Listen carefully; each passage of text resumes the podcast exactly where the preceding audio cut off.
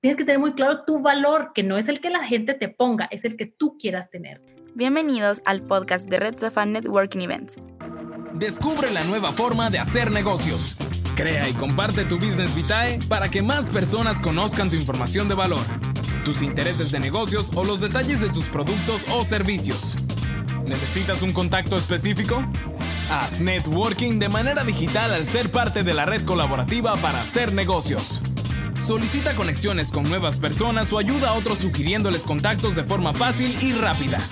Red Sofa, la app para personas de negocios como tú. Este episodio fue grabado en vivo en el digital event Working Moms.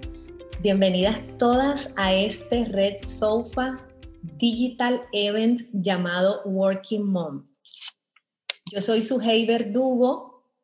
Déjenme presentarme un poquito. Yo soy eh, colombiana. Tengo en El Salvador aproximadamente 15 años de estar eh, aquí radicada. Eh, feliz, mamá, esposa, mamá de dos princesas. Em, feliz de poder enriquecer tal vez con mi experiencia un poquito la mañana de ustedes. Yo soy licenciada en Administración de Empresas Em, también soy especializada en mercadeo, ventas y finanzas. Em, y tengo una maestría en administración de negocios.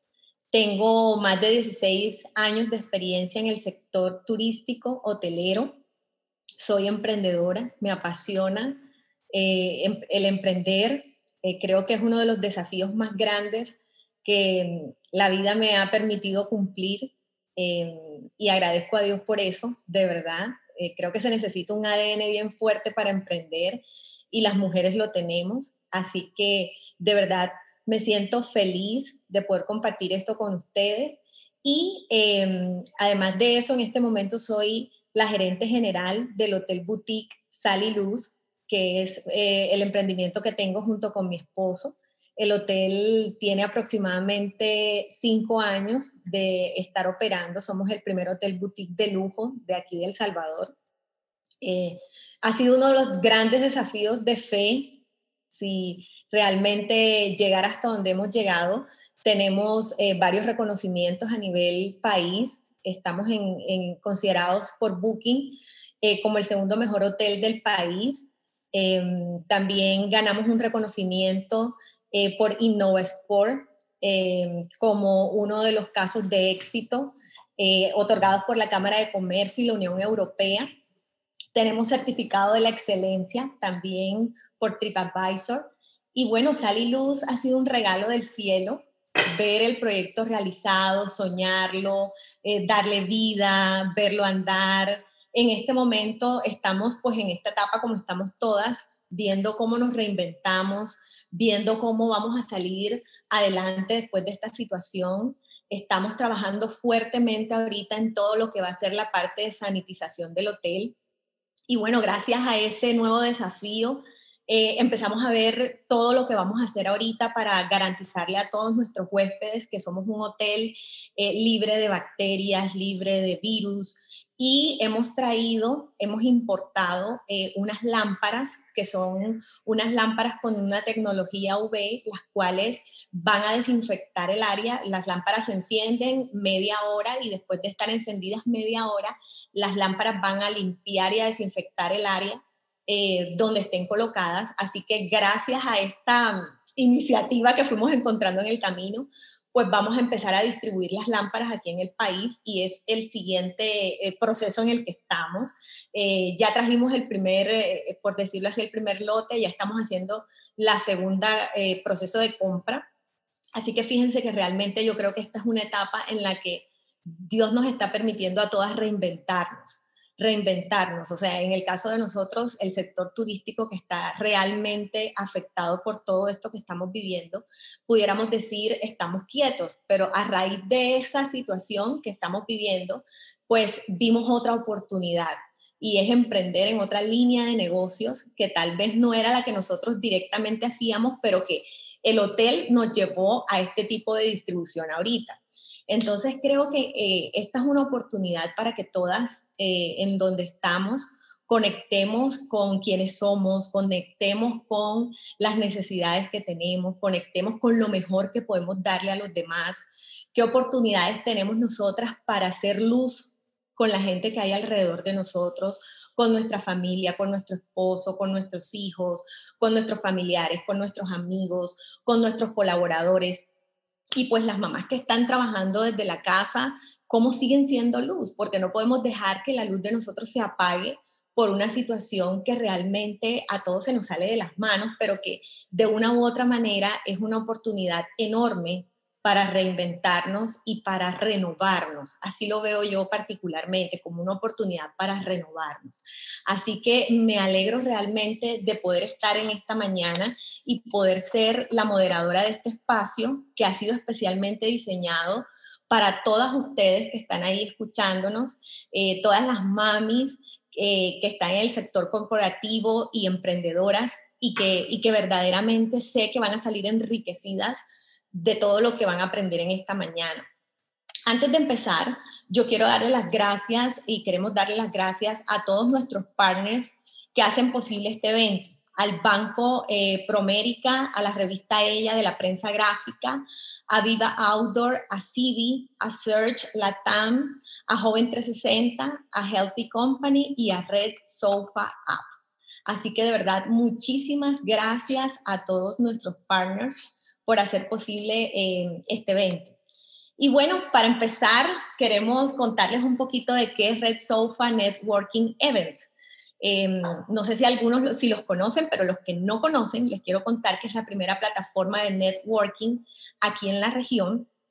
Esta plataforma busca eh, crear espacios de contenido compartidos que potencian las relaciones, eh, también compartir eventos de valor por expertos nacionales e internacionales del primer nivel, generar experiencias interactivas de networking entre, profesionales, ¿verdad? Y además, eh, hoy más que nunca están trabajando para digitalizar el networking en la región a través de Red Sofa App, un app donde las personas de negocios como nosotras, ¿verdad? Vamos a poder hacer muchas cosas. Vamos a poder eh, aumentar nuestra productividad ayudándonos en nuestro día a día, en los negocios y haciéndonos más fácil, que yo creo que eso es fenomenal, porque te permite programar llamadas, visitas, tareas importantes y tiene algo que personalmente a mí me encanta y es que vas a poder eh, hacer integraciones importantes con herramientas como Waze, como Uber, como Google Map, entre otras. Así que es una de las apps que yo considero bastante integrales en este momento. Em, en Red Sofa App, tú como usuaria puedes eh, conectarte con toda la red de profesionales también para pedir referidos o para referir tus contactos, tus amigos para oportunidades laborales, que yo creo que a cualquiera quisiera estar pues teniendo este espacio, ¿verdad? Proyectos freelance, negocios o simplemente conexiones de valor. Esta herramienta eh, la tienes a tu disposición y puedes descargarla en este momento si tú quieres. O sea, ya te puedes ir y puedes descargarla. Eh, la app está disponible en Google Play Store, en App Store, ¿verdad? Y en, en One Way App también Gallery la tienes a tu disposición. Así que bueno, las animo a que se vayan, a que descarguen el app y puedan tener acceso a una plataforma que estoy totalmente segura que te va a facilitar tu día a día que en este momento yo creo que a todas nos queda súper bien. Bueno, eh, quiero darle la palabra ahorita a Besaid Alavi. Ella es la jefe de comunicaciones del Banco Proamérica, quien nos va a dar eh, las palabras de bienvenida al evento. Así que bienvenida, Besaid. Muchas gracias. En realidad, qué bonitas palabras las que nos acaba de decir, ser luz en estos tiempos, ¿verdad? Y qué buena aplicación también. Bueno, bienvenidas a Working Moms. Este es un evento pensado para madres emprendedoras y madres ejecutivas. Yo soy una Working Mom y busco todos los días cómo integrar y hacer un balance entre familia y trabajo. Qué importante es esto. Mi nombre es Besaida Lamí, ¿verdad? Como ya me he presentado, estoy felizmente casada, tengo una hija de seis y en realidad día a día es un reto importante encontrar ese balance. El día de ahora estamos reunidas por medio de la tecnología, también es otro reto, y así podemos compartir historias que nos ayuden, que nos den esa energía para reinventarnos y para poder encontrar un balance entre familia y trabajo. Porque esto de encontrar un balance se escucha fácil, pero muchas veces es un reto, es un reto en el que nos tenemos que reinventar, tenemos que priorizar, tenemos que hacer diferentes maneras de, ver cómo salir adelante.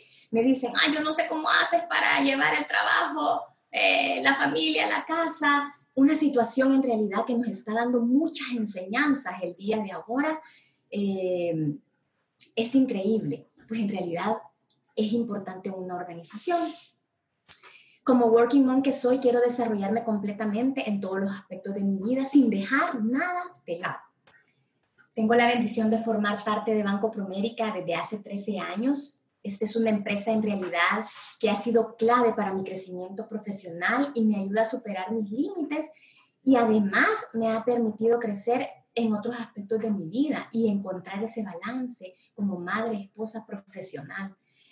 Así que esta es la tercera vez que Banco Promérica apoya este evento y lo apoyamos porque creemos que esos espacios de desarrollo y de networking son importantes para que nuestra sociedad esté mucho mejor. Así que quiero que aprovechemos este, esta mañana y nos, y nos podamos llenar de esa energía y enriquecer de compartir estas historias importantes para encontrar ese balance. Así que muchas gracias y aprovechémoslo al máximo. Bueno, muchas gracias, Besaid, por tus palabras. Realmente así es. Hay que estar apuntando realmente a este tipo de actividades que nos conectan y que nos permiten crecer a todas las mamis. Em, gracias también a todas las Working Moms que se están uniendo a esta transmisión en vivo y a todas las que nos están escuchando desde el podcast luego del evento. Vamos a generar, chicas, una dinámica. ¿Qué les parece? Vamos eh, a todas las mamis que quieran hacer preguntas, que quieran saber em, cositas más puntuales, eh, que quieran comentar o quieran hacernos algún aporte, son bienvenidos. Así que las motivamos a que escriban sus comentarios, a que nos cuenten un poco de ustedes también para conocerlas, ¿verdad? Y si tienen, como les dije, preguntas para nuestras panelistas, con mucho gusto pueden irlas haciendo y lo que vamos a hacer es que al final vamos a tener un espacio para preguntas, ¿ok? Así que, eh, bueno, vamos a darles manos a la obra. Quiero en esta mañana rápidamente eh, presentar a nuestra primera panelista. Ella es Carla, una mujer espectacular. Eh, ella es estratega digital, tech entrepreneur y especialista en redes sociales. conecta y ayuda a diferentes personas y empresas por medio de la tecnología también tuvo la oportunidad de fundar el programa Digital Awareness con el fin de concientizar sobre la tecnología y la toma de decisiones sostenibles. Así que Carla, bienvenida. Somos todas tuyas.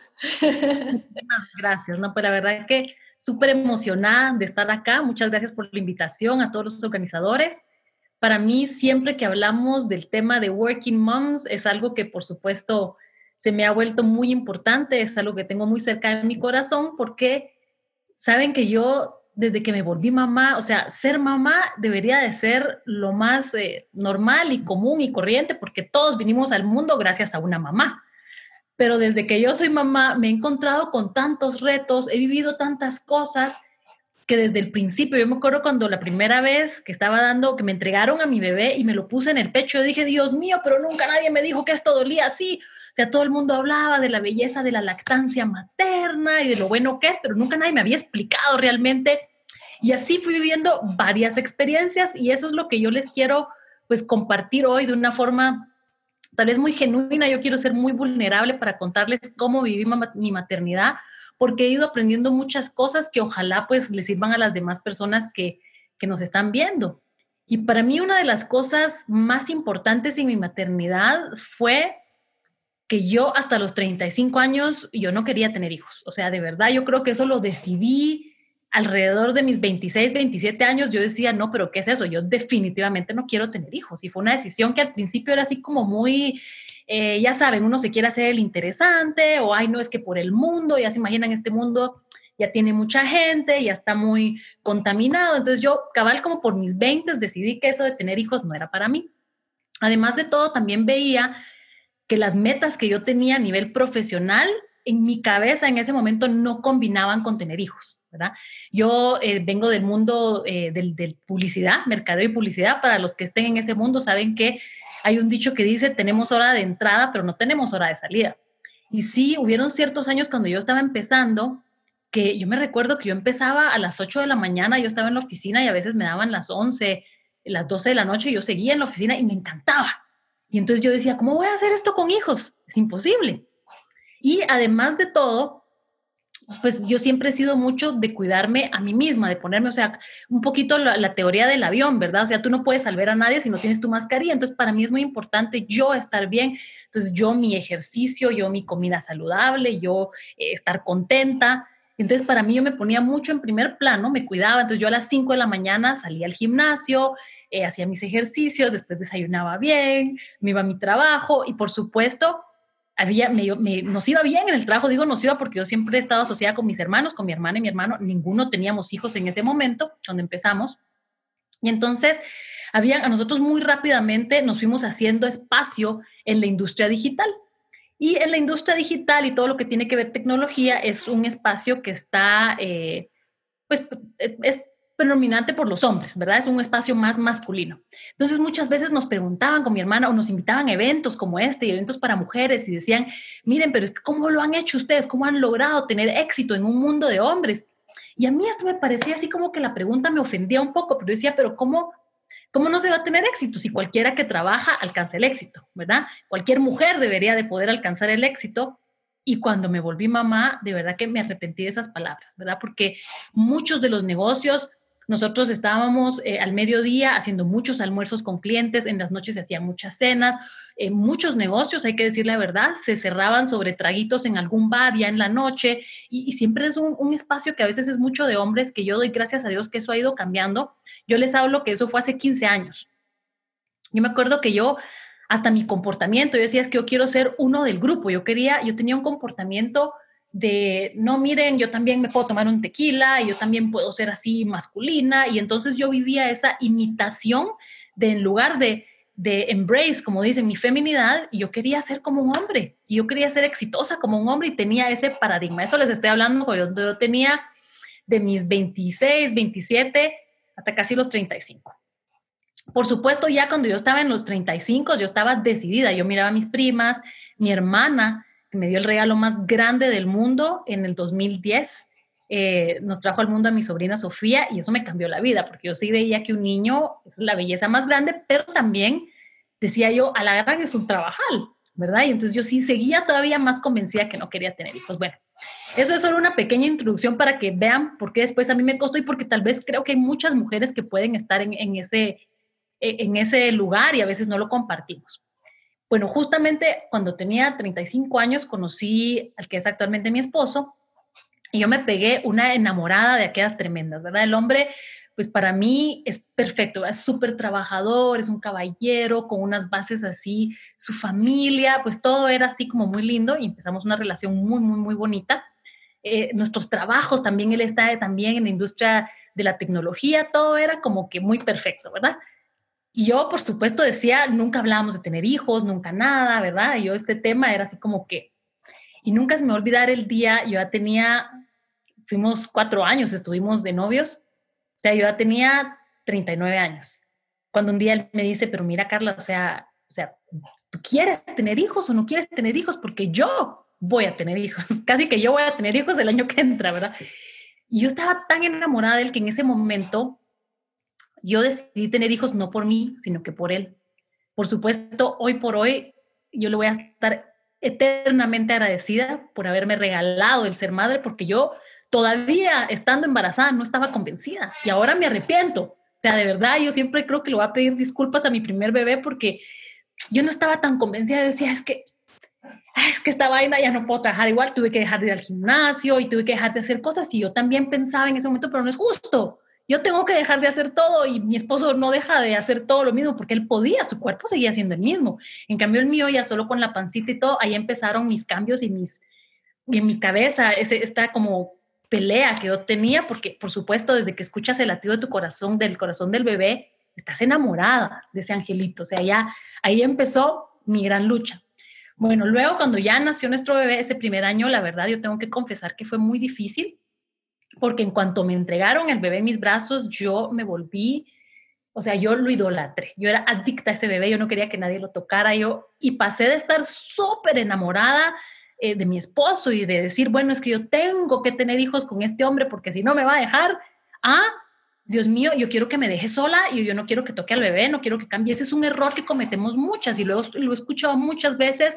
Este tema que nos agarra de mamás leonas, que nos queremos adueñar del, bebé, solo nosotras hacemos todo bien.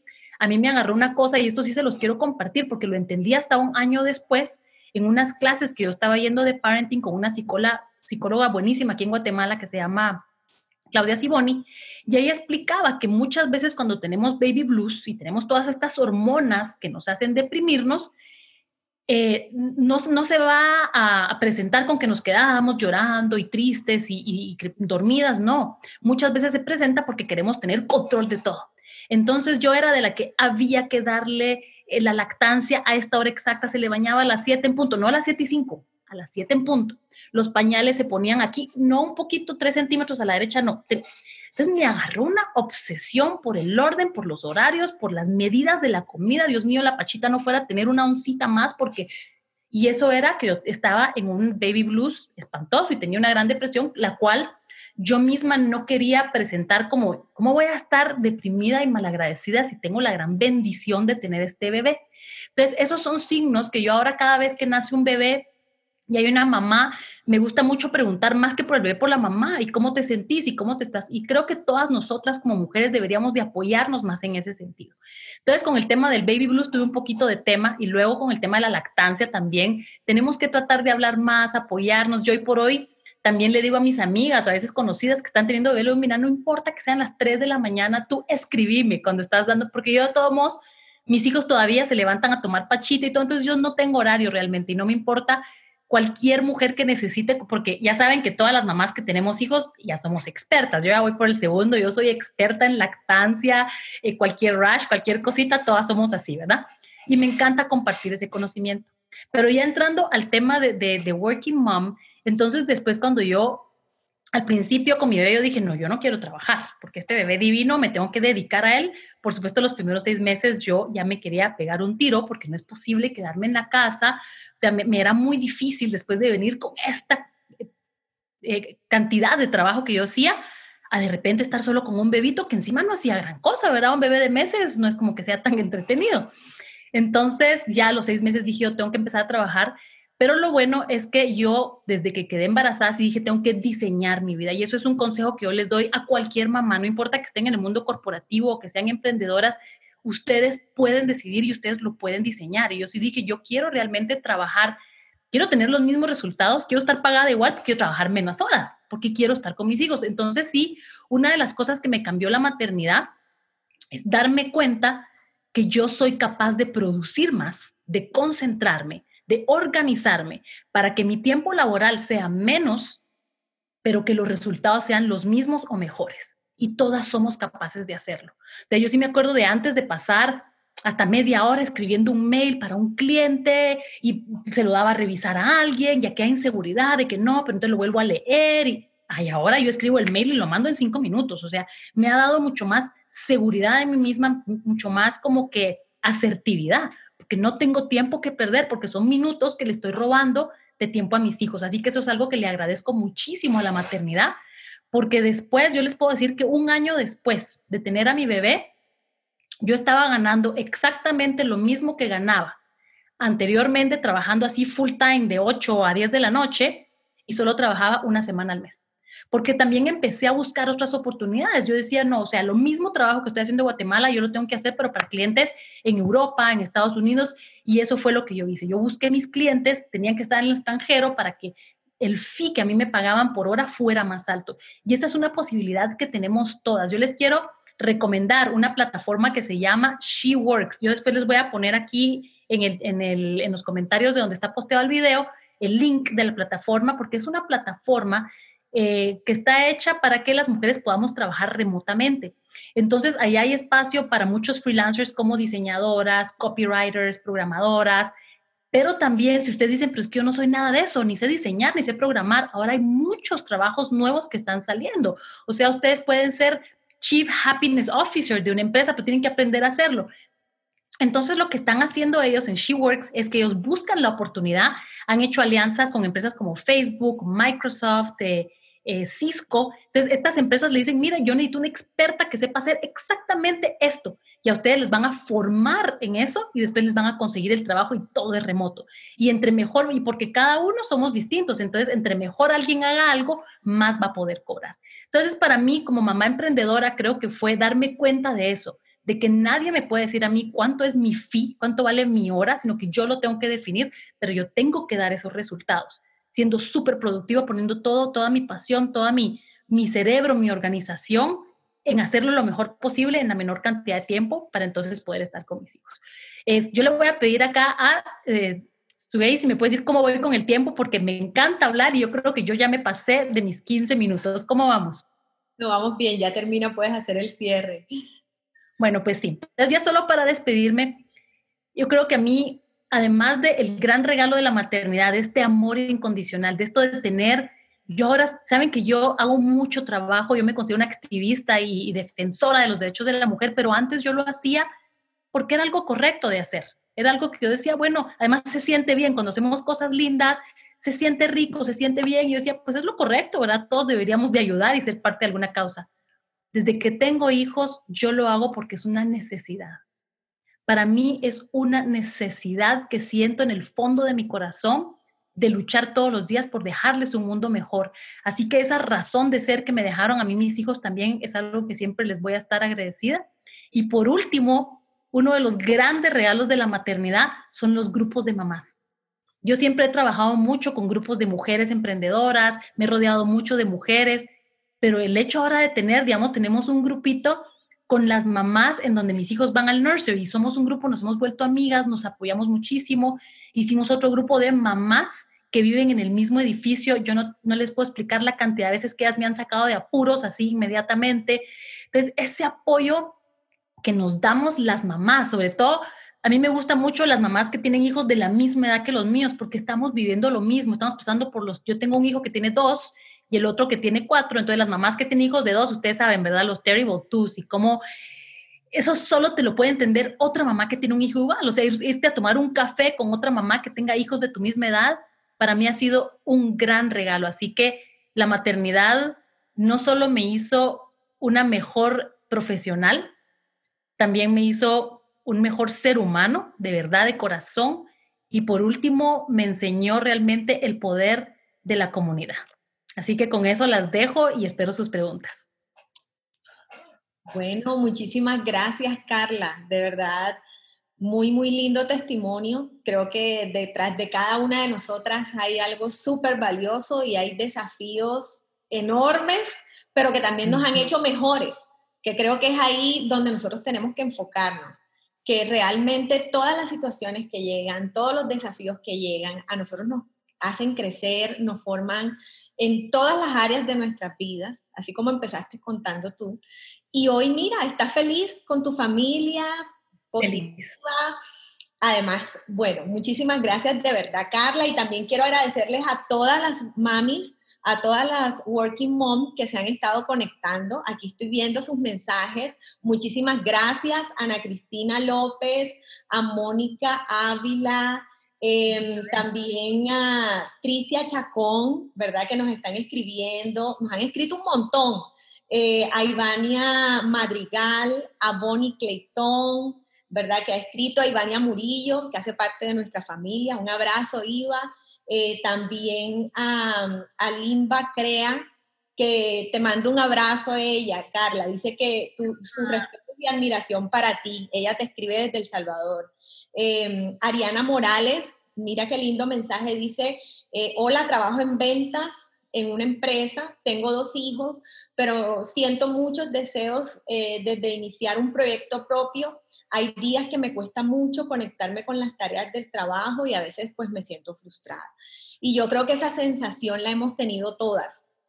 Es más, yo pudiera decir que uno de los grandes eh, empujones que tuvimos para emprender fue nuestra familia, o sea, el poder estar con nuestros hijos, el poder eh, eh, tener más tiempo para ellos, el tener la flexibilidad de poder manejar el tiempo, de dedicarles tal vez y estar presente en todas sus actividades. Así que, Ariana, ánimo, yo creo que tienes que enfocarte, no sé si eres creyente, pero si lo eres, pídele mucho a Dios que te llene de sabiduría, ¿verdad? Para que, para que puedas conectar y puedas recibir de pronto de parte de Él. Si tienes em, algún anhelo, conoce tus talentos, mira cuáles son tus talentos y proyectate de una manera organizada, planeada, ¿verdad? ¿Qué te gustaría y qué pudieras de pronto emprender? También un abrazo a Roxana Castro, ¿verdad? Y eh, un abrazo también a eh, Andrea, Andrea Garbar y a Mariangi. Así que bueno, muchísimas gracias a todas ustedes por estar conectadas. Ahora quiero presentar a Tati, a Tati Uribe. Tati es una compatriota, es colombiana también. Ella es especialista en marketing digital y desarrollo de emprendimientos y marcas personales. Eh, me encanta el trabajo que está haciendo también, es una super working mom es creadora de marca personal en redes sociales y también es la fundadora y CEO de Qué Figura, agencia digital. Así que bienvenida Tati, somos todas tuyas también en este momento. Así que...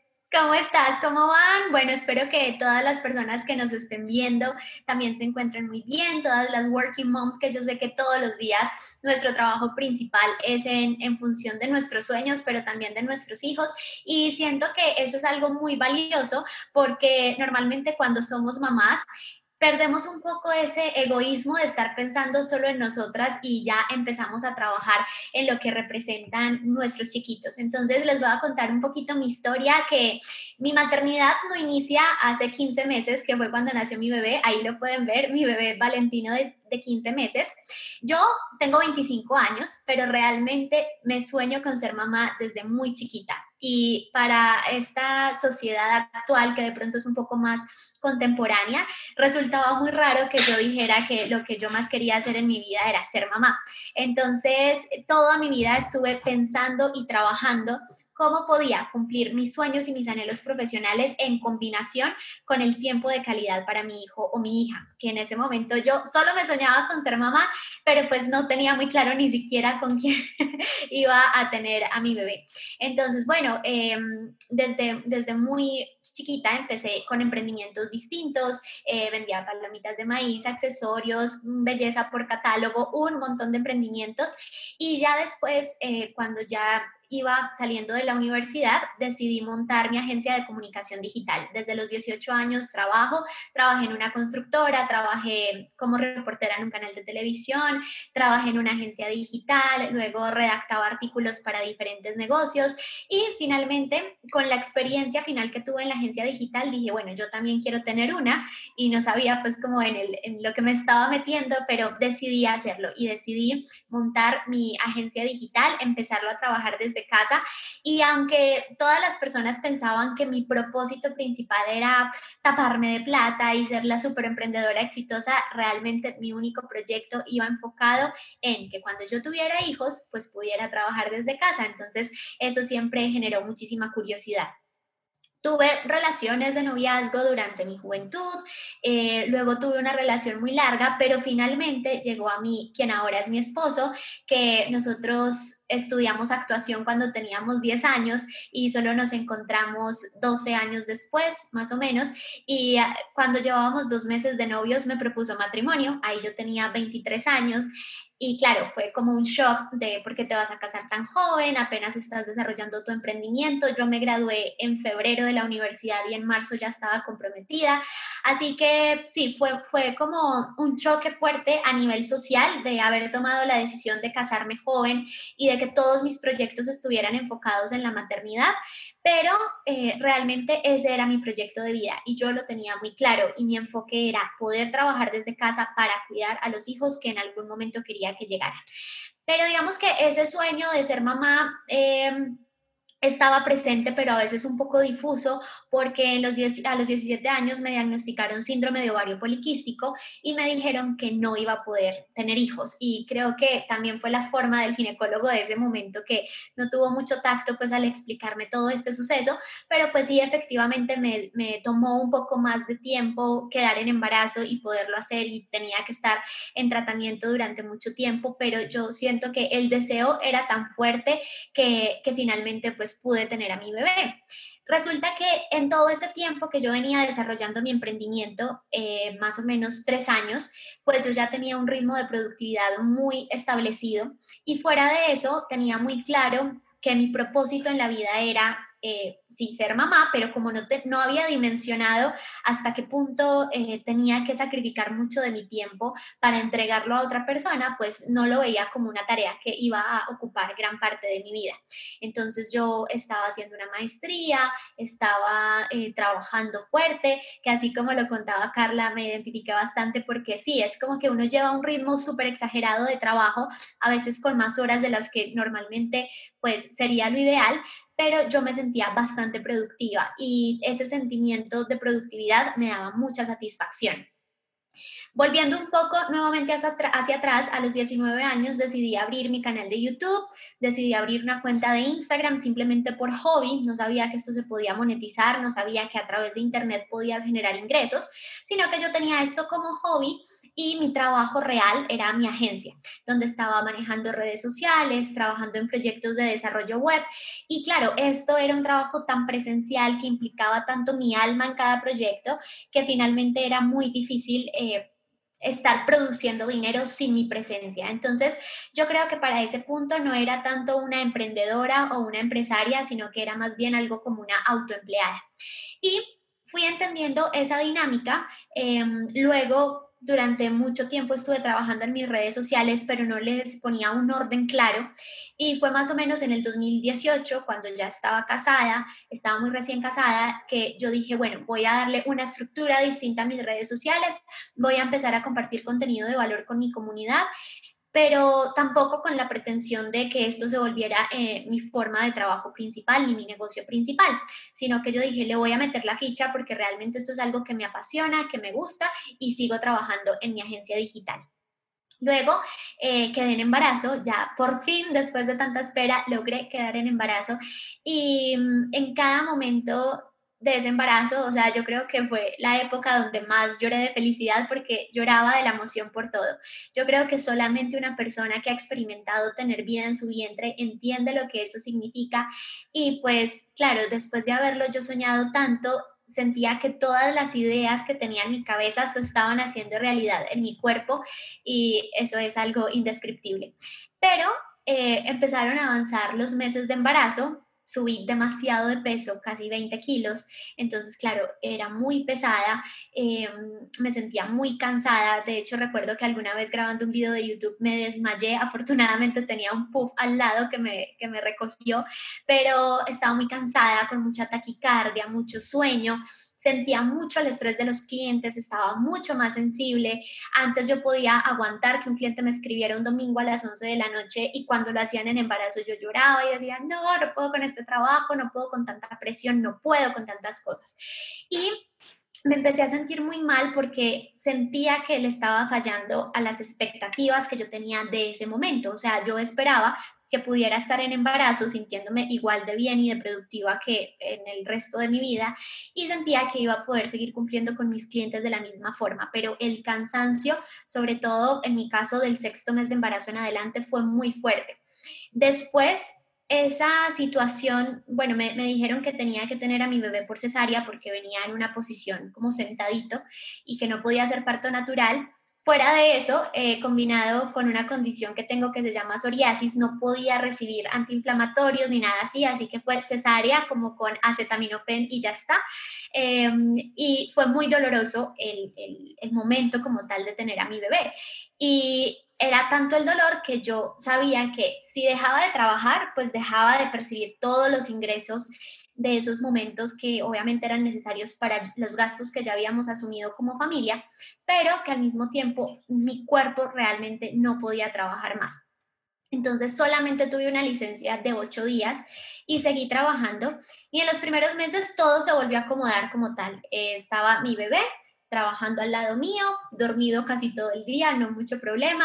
Trabajo también con mi esposo, entonces siempre estábamos juntos trabajando, pero él empezó a crecer y ya se, se vuelven bebés más demandantes. Y mm, yo que comparto contenido en mis redes sociales de emprendimiento, productividad, desarrollo personal, esa brecha de productividad se me, se me quebró totalmente porque yo ya no sabía cómo hablarle a la gente de productividad si yo me sentía la persona más improductiva del mundo, porque ya no estaba tanto en función de mis clientes, sino en función de mi bebé. Y también es muy difícil cuando estás cargando con el peso de que en redes sociales te digan, ay, eres súper productiva y cómo haces y cómo logras tener un emprendimiento y cómo puedes cuidar a tu bebé.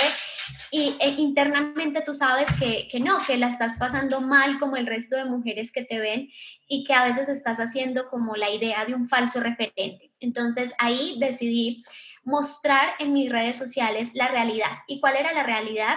Que tuve que alivianar un poco esas expectativas que tuve que entender que ahorita yo ya no era Tatiana y ya, sino que soy Tatiana, la cuidadora de Valentino.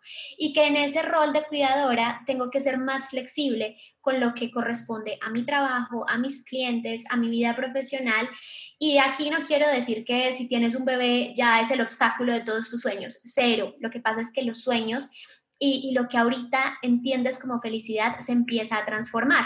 Entonces, a veces, eh, por ejemplo, yo tengo una amiga que le aterra la idea de ser mamá. Y es como, no, es que siempre estás cansada, siempre tienes que aplazar las cosas, no puedes salir a tal parte.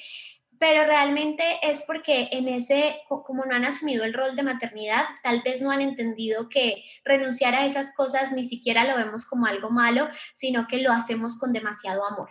¿Qué me permitió a mí el hecho de ser madre? Me permitió reinventar mi negocio entonces yo dije, no, no puedo tener un negocio que implique estar yo presente todo el tiempo, primero porque me voy a perder los, los mejores momentos de mi hijo y segundo porque yo tampoco estoy exenta de una enfermedad y no quiero que si estoy enferma todo el tiempo esté pensando en que se me va a destruir lo que construí. Y empecé a entender cómo podía yo monetizar mi conocimiento de una forma más automatizada. Entonces empecé a vender formaciones online, em, darle más fuerza a mis redes sociales y por eso siempre le apuesto muchísimo a que las mamás se den cuenta de que les gusta. Ni siquiera tiene que ser enfocado a qué carrera profesional hicieron. Ahorita nos damos cuenta que listo, la, la carrera profesional es un sustento o algo fuerte en algunos ámbitos, pero que perfectamente alguien que no haya hecho una carrera profesional puede tener un negocio muy sólido. Entonces, si te gusta la cocina, puedes monetizar esto a través de canales digitales.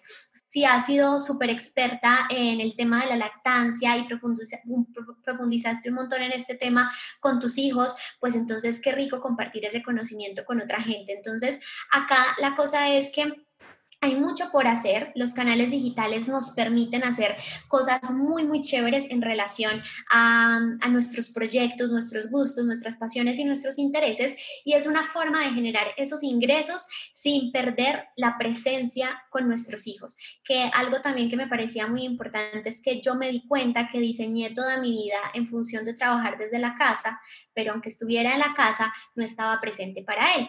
Entonces es como ese momento en el que te reinventas y dices, bueno, ahora ya mi prioridad probablemente no es ser rica y extravagante y adquirir y adquirir, sino que lo que yo quiero es que esa personita que traje al mundo sienta esa compañía. Entonces empecé a ser más flexible con mis tiempos, entender que probablemente ya no puedo llenar mi agenda de cosas como antes, pero que esos espacios donde él duerme puedo ser la persona más productiva del mundo. Entender que de pronto en las noches me quedo trabajando un poquito más para producir contenido que se pueda monetizar de una forma más automática, pero todo en función del bienestar suyo. Y ya para finalizar, eh, que probablemente se nos esté acabando el tiempo, un mensaje muy especial y es que también siento que a veces nos vamos al otro extremo, que de pronto hay mamitas que se encuentren trabajando o que sus emprendimientos les quiten mucho tiempo y a veces se sienten mal porque la sociedad las presiona a que tienen que estar todo el tiempo también en función de sus hijos. Yo siento que todas las mamás lo estamos haciendo bien, que si tú tienes que pasar mucho tiempo en tu trabajo porque apenas estás tratando de independizarte, está, está bien tu hijo va a ver en ti un ejemplo de trabajo, de lucha, de perseverancia, de constancia.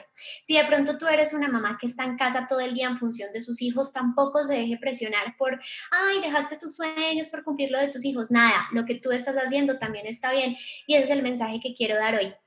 Hoy te comparto mi historia, pero no quiere decir que este patrón de lo que Carla y yo estamos compartiendo sea el perfecto o el ideal es simplemente un espacio para compartir lo que, lo que hemos hecho, cómo nos hemos reinventado, pero tú que nos estás viendo ahorita, esto que haces está muy bien y seguro tu hijo o tu hija se siente feliz y totalmente agradecido de tener la mamá que tiene.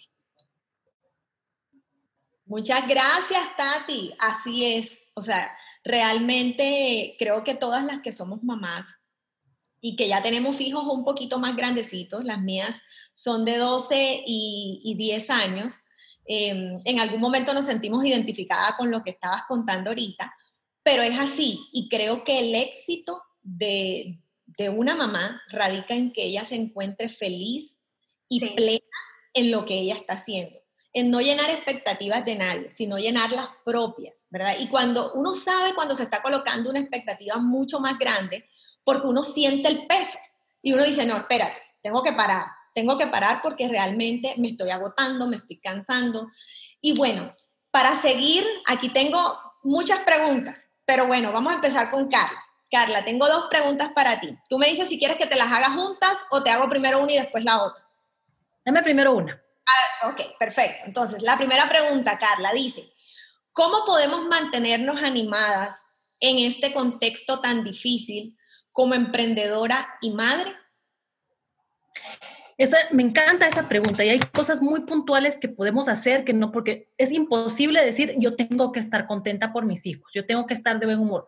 Tenemos que hacer cosas puntuales que cambien la química de nuestros cerebros, sobre todo si estamos teniendo problemas de baby blues. Muchas veces una vez al mes tenemos un problema hormonal que nos va a hacer también estar más de mal humor o más sensibles. Entonces yo lo que hago es estudiar mucho todo el tema de los neurotransmisores y cómo funcionan hay que hacer mucho ejercicio. Cuando ustedes se sientan que están de bajón, que están de mal humor, que tienen menos paciencia con sus hijos, hagan ejercicio. Aunque sea hacer 10 despechadas, unas cuantas abdominales, corran alrededor de la mesa o en el mismo lugar. Lo que tienen que hacer es solo cambiar su estado mental a través de la química que nosotros mismos producimos. Entonces, las endorfinas, buenísimo. El otro, hacer listas. Todos los días mm, es buenísimo antes de irse a acostar, hacer una lista de las cosas que quieren hacer el día siguiente. No tienen que ser relacionadas de trabajo. Puedes decir, bueno, yo quiero llamar a mi mamá para desearle un feliz día, le voy a dejar una notita a mi esposo para decirle que lo quiero mucho, tengo que hacer el súper. Pero después cuando nosotros hacemos check, eso produce dopamina, que la dopamina nos hace sentirnos que estamos alcanzando metas, ¿verdad? Otra cosa que es súper sencilla, abracemos a la gente que tenemos en la casa. Hay veces que decimos buenos días al esposo eh, o nos salimos a trabajar y no nos damos besos, no nos damos abrazos. Eso produce oxitocina también. Entonces hay veces agarremos una de las cosas que yo he descubierto con mi bebé es que a veces cuando están haciendo aquel berrinche, ¿verdad? Que uno dice, no, ya no puedo con otro berrinche más, porque es que no somos santas, pues. Y entonces lo que más me ha funcionado desde lo que me lo dijo la psicóloga es abrázalo, porque lo que quieren es llamar la atención, pero mira, eso cuando yo lo abrazo, no solo lo calma él, me calma a mí. Y hay veces que uno no quiere, porque uno es que no puede ser, porque te digo, yo sí soy muy sincera, que uno a veces no está hecha así como de corazón, corazón, ¿verdad? Pero cuando lo abrazo y empezamos los dos a producir oxitocina, nos empezamos a calmar y es más fácil las cosas. Y el último, que es la serotonina, se produce cuando nosotros tenemos, cuando somos los alfa, cuando nosotros sentimos que somos importantes en la sociedad, cuando sentimos que nuestro eh, alrededor, la gente alrededor nuestro nos respeta. Entonces es muy importante que ustedes traten de organizar cosas con su familia, que organicen, por, supuesto ahorita es difícil con todo lo del COVID, pero ser ustedes los que organizan una llamada en Zoom, ser ustedes los que organizan con sus compañeros del colegio, con el grupo de lectura de la iglesia, pero cuando nosotros somos los que organizamos cosas y nos sentimos importantes, uno produce serotonina. Que es diferente la serotonina producida por las redes sociales, porque subí una foto con un gran escote y todos me ponen likes, esa serotonina no es de la buena. Tiene que ser porque tú sabes que la gente te quiere, te agradece. Esto que les decía yo, que hemos hecho un grupo con las vecinas de mi edificio, que yo lo amo, pero me siento como que hice algo bueno, me quieren, son mis amigas, están conmigo. Entonces, cuando yo hago cosas por ellos o ellas hacen cosas por mí, produzco serotonina. Entonces, estas son pequeñas acciones que aunque estamos, nos va todo mal, no tenemos dinero para fin de mes, hemos perdido clientes, o sea, todo mal, pero nuestro cerebro está de buen humor y nos va a permitir salir adelante. Exacto. Sí, y sabes qué me ha funcionado a mí también para, para aportar un poquito también a lo que Carla decía. Yo creo que en esos tiempos que tenemos eh, libres, por ejemplo, como decía Tati ahorita, que cuando el bebé se duerme, en mi caso cuando mis hijas de pronto están recibiendo una clase, porque todos ahorita están en homeschool, entonces mientras recibe la clase yo creo que puedo hacer algo creo que también podemos decir, oye, me voy a tomarme un tiempo para mí. O sea, no necesariamente siempre tengo que estar modo limpieza o modo producción o modo ver cómo genero más ingresos. No, nosotros también necesitamos tiempo para nosotros. Y en ese tiempo hacer las cosas que nos nutren a nosotros, las cosas que nos llenan. Si es el ejercicio, el ejercicio. Si es tejer, tejer. Si es leer, leer. Si es pintarte las uñas. Si es arreglarte. Porque creo que eso te llena el corazón y tú no puedes dar de lo que no tienes. Entonces, si tú no tienes en tu corazón paz, no puedes dar paz. Si no tienes alegría, no puedes dar alegría. Entonces, creo que eso nos va a servir y nos va a nutrir para poder seguir a la siguiente, a la siguiente round, ¿verdad? Porque así nos vivimos en el día. Pero creo que eso también nos puede servir mucho. Por lo menos a mí me ha servido tener mi propio espacio para mí, meterme en latina, eh, escuchar música, dormir yo creo que lo que tú dices es de lo más importante. El otro día yo estaba viendo, hay un psicólogo que a mí me encanta seguir y él ponía, es mejor tener una mamá feliz que una mamá perfecta. Y hay veces que me ha pasado, pues bueno, yo soy experta en tecnología y doy muchos cursos sobre ciudadanía digital y entonces se supone que los niños de 0 a 2 años, cero iPad. Y hasta los 6 años, 30 minutos máximo. Pero hay veces yo siendo experta y todo, que yo digo, necesito comer tranquila con mi esposo, tener una conversación y no tener al niño que se me sube en mi plato, que juega con mi comida. Yo a veces sí digo, por favor, démosles el iPad, necesito comer, pero prefiero darme ese tiempo y me costó mucho no sentirme culpable. Así que eso que tú dices me encanta y hay que pelear de no sentirnos culpables porque solo nos estamos pintando las uñas, ¿verdad? Genial. Carla, mira, una pregunta, ahora que tú decías algo acerca de ese, esos chats que tenías con las mamis del edificio y todas estas cosas, ¿qué ventajas le podemos sacar las mamis al networking? Yo siempre digo, la regla número uno del network es que tienes que dar antes de recibir. Así que para todas las mamis emprendedoras que nos están viendo, hay dos tipos de network que tenemos que hacer. Uno es la gente que el mundo nos puso enfrente, gente que conoces por trabajo, por vecinas, por lo que sea. Entonces, haces un grupito y tú pones, ¿quiénes de estas 10 personas yo quiero quedar bien con ellos? Porque ellos después pueden hacer cosas por mí. Entonces, es un ganar-ganar. Yo siempre, te, mira, casi todos los jueves los dedico en mis redes sociales o lo que sea para ver, miro mi listadito de estas 10 personas y yo digo, bueno, ¿qué puedo hacer por ellos hoy? Entonces puede que yo te diga, tía, ay, mira, te voy a mandar un libro porque vi cómo sobre cómo eh, temas de turismo en Centroamérica, porque veo que tienes un hotel, entonces tú no me lo estás pidiendo ni nada, pero de repente vas a recibir Carla de Guatemala, me manda, mira qué linda.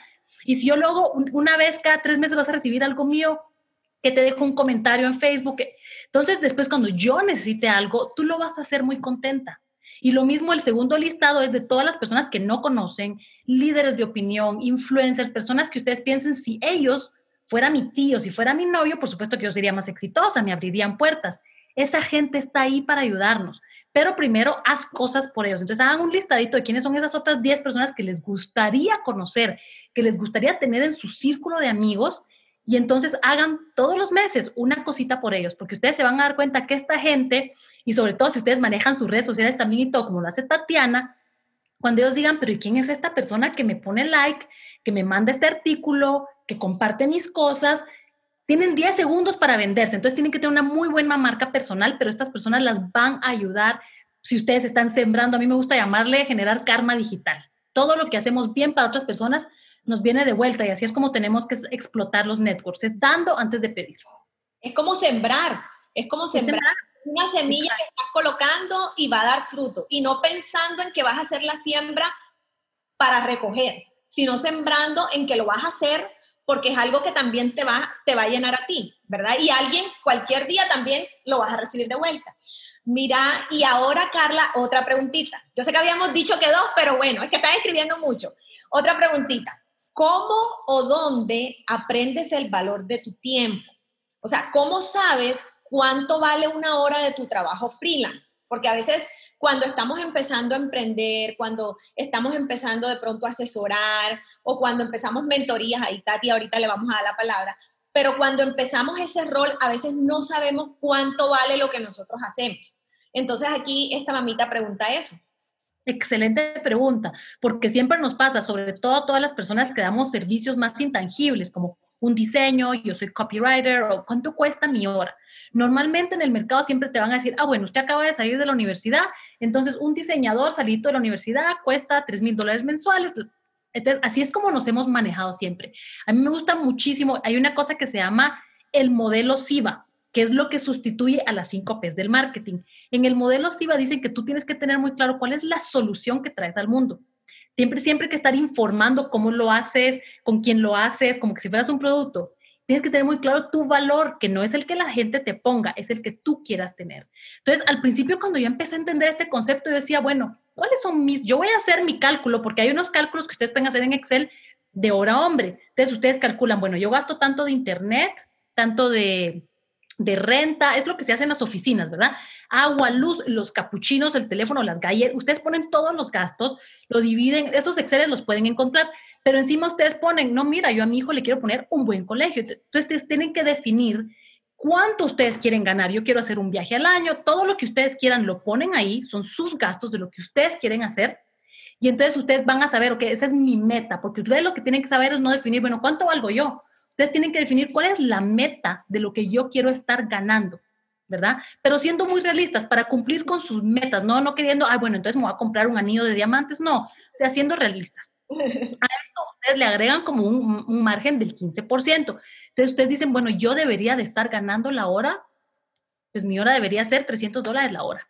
Pero entonces lo más importante después, y me encanta el ejemplo de Tatiana, es que el poder de las redes sociales y de su marca personal realmente hace la diferencia, porque entonces ustedes van a ir con el mismo empleador que decía, mire, es que un diseñador solo gana 3 mil dólares, y le dice, sí, ese es un diseñador, pero mire el capital social que yo traigo.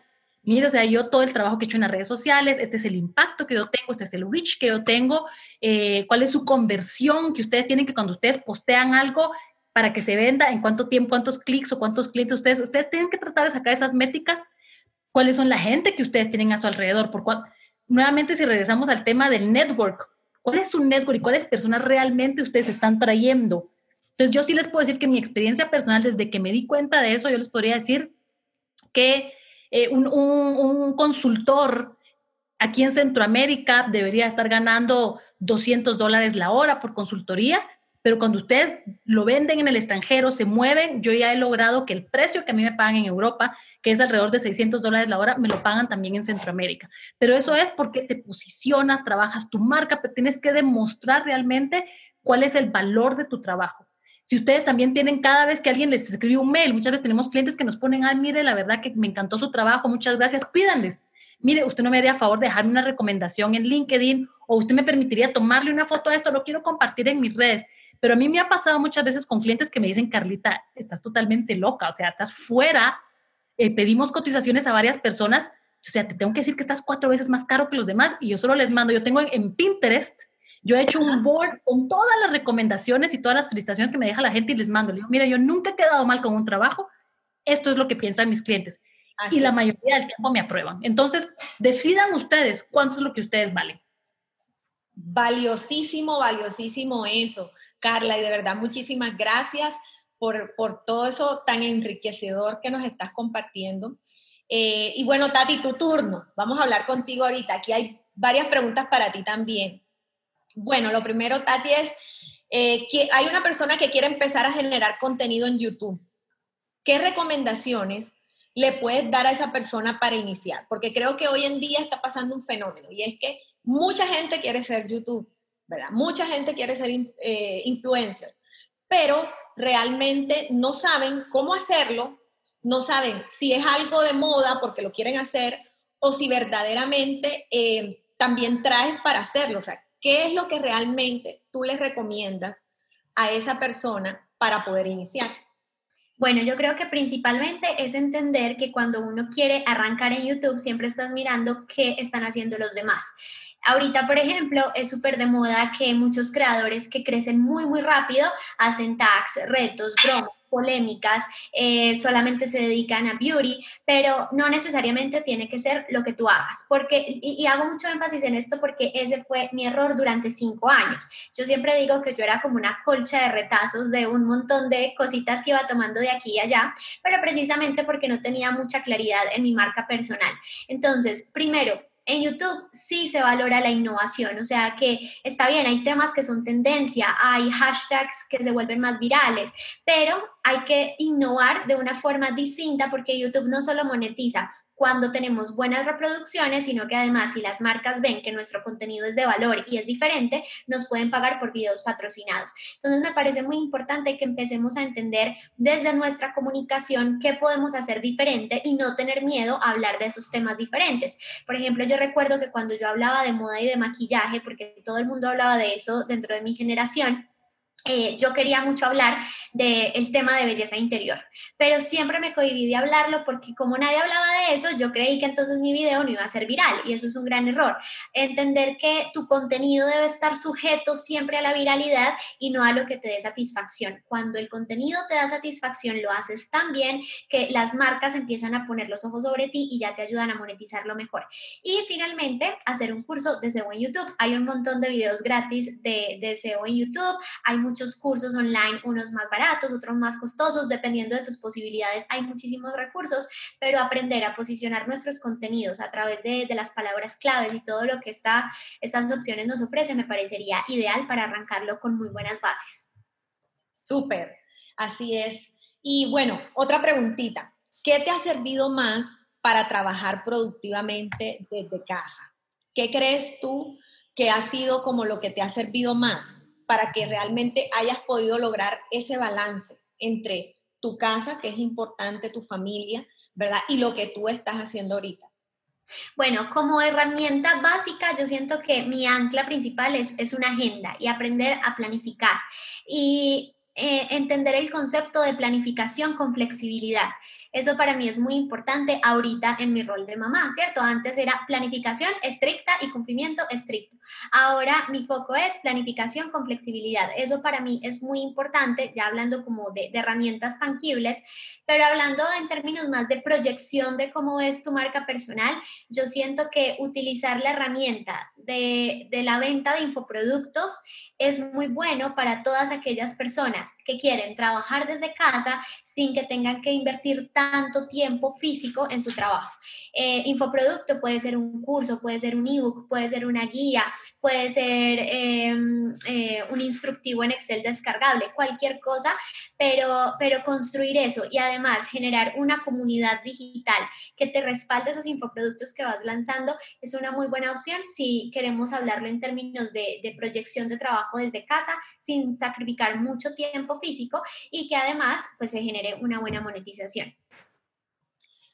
Excelente. yo puedo agregar a eso, porque hay muchas madres que lo que les cuesta cuando estamos hablando de trabajar en casa y está pasando ahorita con el COVID, todas las que no son emprendedoras, sino que también mamás que trabajan corporativo, ¿verdad? Profesionales, el ritmo. El ritmo para los niños es súper importante. Entonces, si ustedes tienen que poner a todos en la casa a trabajar, ¿verdad? Todos tenemos que tener un horario y ahí sí yo, yo trataría ser flexible dentro de lo que se hace del horario, pero sí desayunar, refaccionar, almorzar, refaccionar y cenar, o sea, los cinco días me hice bolas.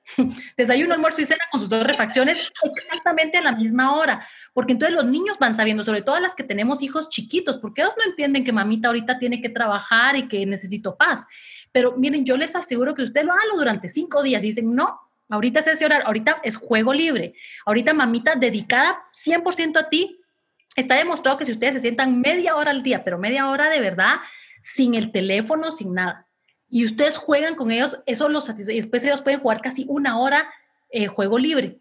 Una cosa súper importante para que ellos entiendan cuál es trabajo y cuál es ya puedo hablar con mami, es el teléfono. No pueden andar con el teléfono por toda la casa, porque cuando mami tiene el teléfono, mamita está trabajando y no se le interrumpe, no se le habla, pero entonces tienen que tener un lugar en donde ustedes hablan por teléfono. Si ustedes andan por toda la casa y están en el lugar donde juegos y todo, entonces ellos ya no saben, pero se acostumbran, porque entonces ellos ya ven, mamita está en, el lugar donde está la oficina, que ustedes la pueden delimitar aunque sea por una alfombra, ellos ya saben, uy, está ahí y van a ir respetando y hasta mis hijos hacen así, ¿sabes?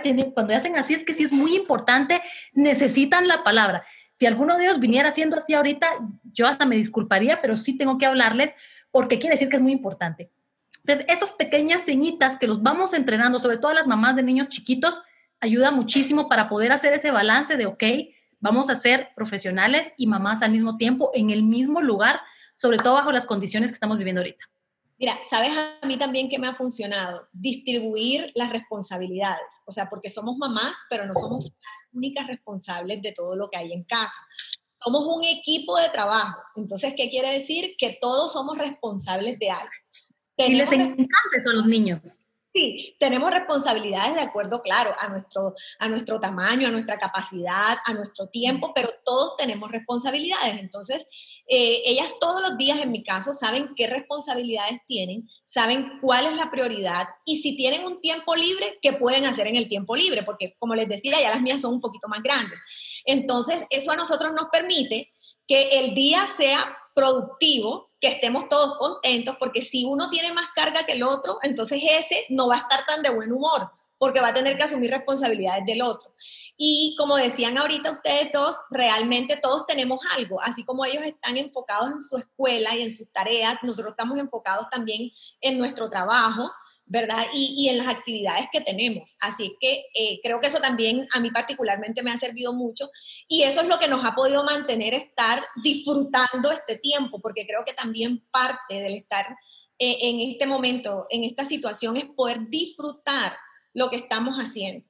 Así es que, bueno, otra preguntita, Tati. Eh, la pregunta es, ¿cómo despierto esa parte emprendedora? Siempre he sido empleada y quiero ser mi propio jefe, pero no sé cómo. Bueno, yo creo que cada persona va descubriendo en las actividades que realizan su día a día si realmente si quiere emprender o si se está dejando influenciar por la moda que ahorita representa emprender. Y lo que yo siempre digo es que no todo el mundo tiene que ser emprendedor o no todo el mundo tiene que emprender en un entorno empresarial, ¿cierto? O sea, nosotros podemos ser emprendedores cuando armamos un grupo de conversación, nosotros podemos ser emprendedores cuando organizamos una reunión. No siempre tiene que ser enfocado a lo que nos vende ahorita tanto el mundo de ser tu propio jefe, crea tu propio negocio. No necesariamente. Entonces, primero es entender si claramente tú quieres emprender en el entorno empresarial porque te gusta, porque te apasiona, porque te sientes cómoda, porque te genera esa satisfacción o si simplemente estás dejando que las ideas de lo que el mundo cree ahorita que es bueno, porque antes era como, va a emprender, ¿no? Que es ese riesgo, cómo no se consigue un trabajo fijo. En cambio, ahorita ya la cosa es distinta, es como, ay, va a emprender, qué bien, ¿no? No se quede en el trabajo. Entonces yo creo que primero entender que no sea una influencia externa. Cuando ya tengas eso muy claro, yo también te recomendaría, contrario a lo que pueden decir muchos mentores o, o coach, es no necesariamente tienes que dejar tu trabajo ya y mañana empezar a emprender y ser tu, propio jefe y todo va a salir muy bien y toma riesgos, porque emprender con presión económica es muy difícil. Yo creo que es demasiado imposible. Entonces, eh, ¿qué recomendaría yo? Listo, vamos a, tengo un trabajo de ocho horas. Voy a empezar todos los días a invertirle una horita más a mi proyecto ya siento que mi proyecto me da un poquito de dinero, puedo tratar de tener un trabajo de medio tiempo. Ya luego siento que ese trabajo de medio tiempo no me satisface, que mi emprendimiento sí me llena y me está dando por lo menos el sustento económico que necesito para la atención de mis hijos, el mercado, el colegio, un montón de cosas. Listo, ya ahí sí puedo renunciar pero no dejarnos llevar tanto de estas corrientes de emprendes de tu propio jefe, renuncia y lucha por tus sueños, porque también llega un punto donde nos sentimos con tanta carga económica, con tanta carga em, e, en, relación a nuestra maternidad, que es muy, ay, hermoso, que es muy difícil eh, trabajarlo de una forma sencilla. Entonces yo lo recomendaría así, irlo trabajando por tiempos en, esa, en ese desarrollo del emprendimiento. Bueno, de verdad, chicas, eh, creo que ha sido muy valioso para todas eh, poder recibir y escuchar sus testimonios. Muchísimas gracias de verdad nuevamente, Carla y Tati, por compartir sus experiencias con nosotros. Han sido muy enriquecedoras por disponer del tiempo a sus agendas también. De verdad, muchísimas gracias. Gracias por escuchar este episodio de Red Sofa Networking Events. Recuerda seguirnos en Facebook e Instagram como redsofa.events. También puedes descargar nuestra app Red Sofa en App Store y en Play Store. Si quieres más información, puedes visitar www.redsofa.global.